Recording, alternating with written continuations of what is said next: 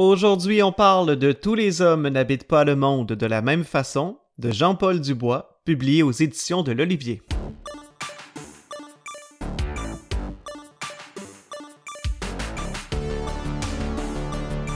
Serons-nous intimidés de parler d'un livre qui a gagné le prix Goncourt 2020? Donc, euh, avec ce roman de Jean-Paul Dubois, possiblement, je dois vous l'avouer.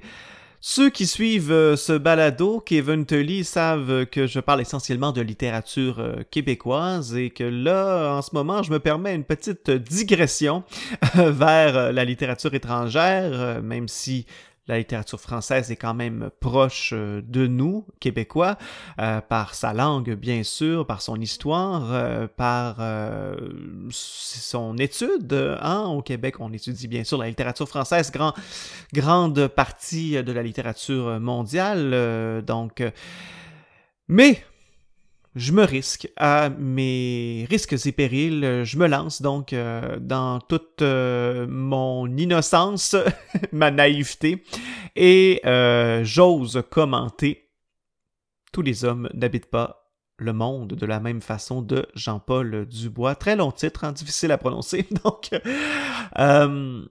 alors, comment euh, je vais aborder ça, ce livre-là? Donc, euh, j'aimerais d'abord vous dire euh, la bienvenue à Kevin Tully. Je vous souhaite la bienvenue donc sur cet épisode. Troisième épisode de la saison 2. Il y a une saison en 2020, une saison un peu disparate, disons, qui n'a pas été très régulière, mais nous sommes de retour en 2021 avec... je suis de retour avec la volonté d'être régulier et de vous offrir des commentaires de lecture. Je le redis tout le temps, mais si vous êtes nouveau, je préfère euh, vous le rappeler, je ne fais pas de critique littéraire, je fais euh, des commentaires. Ce qui veut dire que si je n'aime pas un aspect, je vais le dire bien sûr, mais je, ne taperai pas un clou sur le livre parce que certains aspects m'a moins plu. Je suis conscient que, la littérature est éminemment subjective et qu'elle rejoint des publics variés et qu'elle rejoint euh, des publics euh, selon euh, des vécus personnels, selon des affinités, selon des passions, des, des, des intérêts qui, sont, qui sont relatifs. Donc, Jean-Paul Dubois signe ici, à mon sens, une, une très bonne histoire, une histoire qui se place dans un Québec plus ou moins contemporain quand même il y a quelques années, mais qui se situe au Québec. Alors ça a été d'abord pour moi quand même ben, je vais, je vais vous le dire, un, pas un choc, mais d'avoir euh, un roman français qui, qui plus est, gagne le Goncourt, qui se situe en ma terre patrie, c'est-à-dire qui se situe au Québec. On, nomme même Mistassini dans ce livre-là. On, nomme la, rivière Mistassini, donc, et on nomme le lac Saint-Jean, donc euh, je suis originaire du Saguenay-Lac-Saint-Jean, à 500 km au nord de Montréal. Pour ceux euh, qui sont français, qui euh, peut-être vont débarquer sur euh, ce balado pour la première fois parce que je parle d'une œuvre de littérature française. Donc, et ça sera intéressant, je pense, dans mon analyse ou dans mes commentaires, de savoir comment un Québécois peut réagir à ce, à ce livre-là. Je vous le dis d'entrée de jeu, moi, j'ai pas été choqué.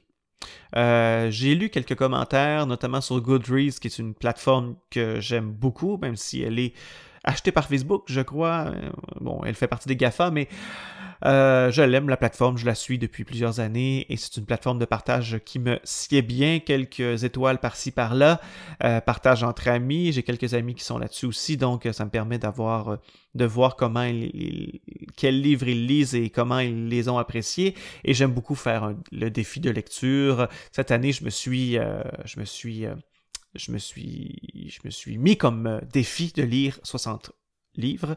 Euh, non, pardon, 40, mais euh, dans ma tête, c'est plus 60. Alors, euh, de lire à peu près 5 livres par mois.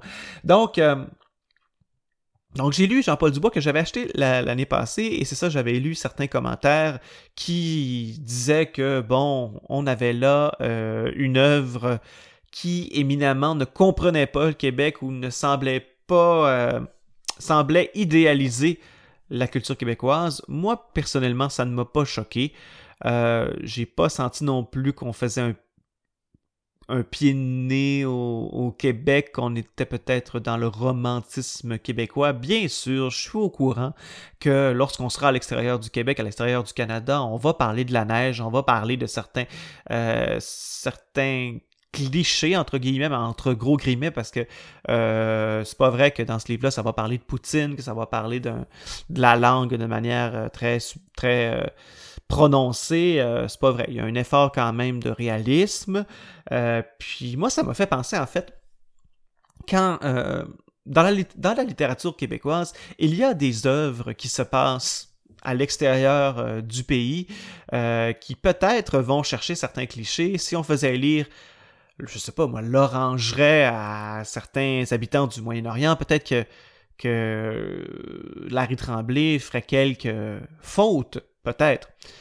Euh, si on lisait certaines œuvres, euh, je sais pas, mais prenez la littérature québécoise qui peut se passer à l'extérieur du pays, où les récits sont imagés euh, et proviennent de d'autres endroits dans le monde. Bien sûr qu'on va chercher certains clichés, certains euh, j'ai lu récemment l'excellente petite plaquette graphique de Svian qui s'appelle Svian au Japon que j'ai adoré, j'ai trouvé ça super drôle, mais elle, va, elle, tombe dans le cliché, mais en, même temps, dans ce livre-là, bon, je ne veux pas faire l'apogée de, de, de, Svian au Japon, mais dans cette petite plaquette-là, elle, est comme une touriste hein, qui découvre. Donc, pour moi, ça ne m'a pas choqué, ok, dans le livre de Jean-Paul Dubois. Euh, ça fait six minutes qu'on se parle, je vous ai même pas parlé de qu'est-ce qui se passe dans le livre. Alors, je vous fais un topo euh, du récit euh, de Tous les hommes n'habitent pas le monde de la même façon. On retrouve un personnage qui s'appelle Paul. Voilà. J'ai lu il n'y a pas longtemps, puis je me souviens jamais des personnages. Alors, du nom des personnages, Paul. Paul Hansen, qui provient de la Scandinavie a vécu longtemps en France et euh, habite euh, le Québec depuis euh, quelques années. Non, je, je, je, je me suis trompé sur... sur non, non, c'est pas je me suis trompé sur les origines du personnage. C'est le père de Paul qui a ces origines-là. Paul a vécu davantage en France et est venu s'installer au Québec dans sa jeune adulte et a vécu l'essentiel de sa vie au Québec. Donc, bien bien sûr, hein, ça fait partie de la population québécoise. Il y a, on a un euh, passé euh, d'immigration, on, a ces personnages-là qui ont toutes sortes de nationalités, euh, toutes sortes de provenances et qui habitent le Québec en, véritable Québécois, en, citoyens qui, se sont habitués, comme tous les citoyens québécois, à l'hiver, aux, aux hivers rudes. Et donc, on retrouve ce personnage-là de Paul, qui est un quelqu'un qui travaille euh, à la maintenance d'un immeuble qui est euh, euh, bon, un immeuble à condo où tous les, les, les, les, propriétaires sont copropriétaires, donc euh, un immeuble de copropriété, et il, est euh, à la maintenance. On comprend que c'est un homme qui est habile de ses mains, va réparer le moindre petit vice caché, va trouver des solutions. moi, ce sont des hommes que j'admire, ces hommes-là, parce que je ne suis aucunement manuel, et j'aime ces hommes qui sont pratico-pratiques forts dans la réalité. Euh, euh, ont besoin de peu pour le bonheur finalement, euh, mais se plaisent dans, ce qu'ils font. Et bon, il y a un renversement à la copropriété, on change de, de, président, et bref, le récit se déroule une grande partie en prison, parce que le personnage principal se retrouve emprisonné pour une raison qu'on connaîtra plus tard, et on dresse le portrait de cet homme-là de son enfance, de euh, son parcours dans cette copropriété-là et euh, de qu'est-ce qui l'a amené en prison. Il y a une relation qui se crée aussi entre Paul et son co-détenu. Alors, il est en prison avec un co-détenu qui s'appelle euh, qui s'appelle Patrick. co-détenu pas clair pour moi. Bon, je disais que je ne parlais pas de... Je critiquais pas les livres, mais moi, il y a un aspect négatif de ce livre-là, c'est que euh, le co-détenu, pour moi, n'est pas clair. On ressent qu'il est très québécois, euh, mais il parle en même temps pas vraiment comme un Québécois, mais est-ce que ça pourrait être un Français qui est au Québec et qui garde son accent français, ses expressions françaises? Alors moi, ça n'a pas été clair dans ça, mais en même temps, c'est correct. Écoutez, on peut, vous pouvez faire l'image que vous voulez de, de, de ce personnage-là. Donc, euh, personnage dont on retracera les origines, surtout, je pense que c'est un, c'est un roman assez initiatique qui, qui va vraiment tracer euh, le portrait, les origines, euh, qui, et surtout comment un, homme, somme toute, assez bon, qui vient d'une famille bonne, hein, le personnage principal, ses parents sont euh, du milieu de la culture et du milieu euh, religieux. Le père de, Paul est un ancien pasteur. Euh, et je pense qu'on a accès à des personnages qui, pour des raisons ou pour d'autres, vont chuter, vont avoir des chutes qui sont imprévues. des chutes qui sont imprévues, mais qui sont un peu prévisibles quand même parce que euh, on a accès vraiment à une progression dans la vie de ces personnages-là, euh, à des retournements, à comment chaque petite épreuve peut venir s'accumuler en nous et euh, nous amener inconsciemment vers la déchéance. Mais c'est pas une déchéance qui est relativement prévue, c'est une déchéance qui est humaine, imprévisible, sournoise, je dirais même discrète, euh, qu'on retrouve un personnage qui, qui, va, qui va finalement perdre les plombs, se retrouver en prison, euh, à un autre personnage qui perd les plombs, va faire des erreurs dans sa vie. Euh, je parle du père de Paul.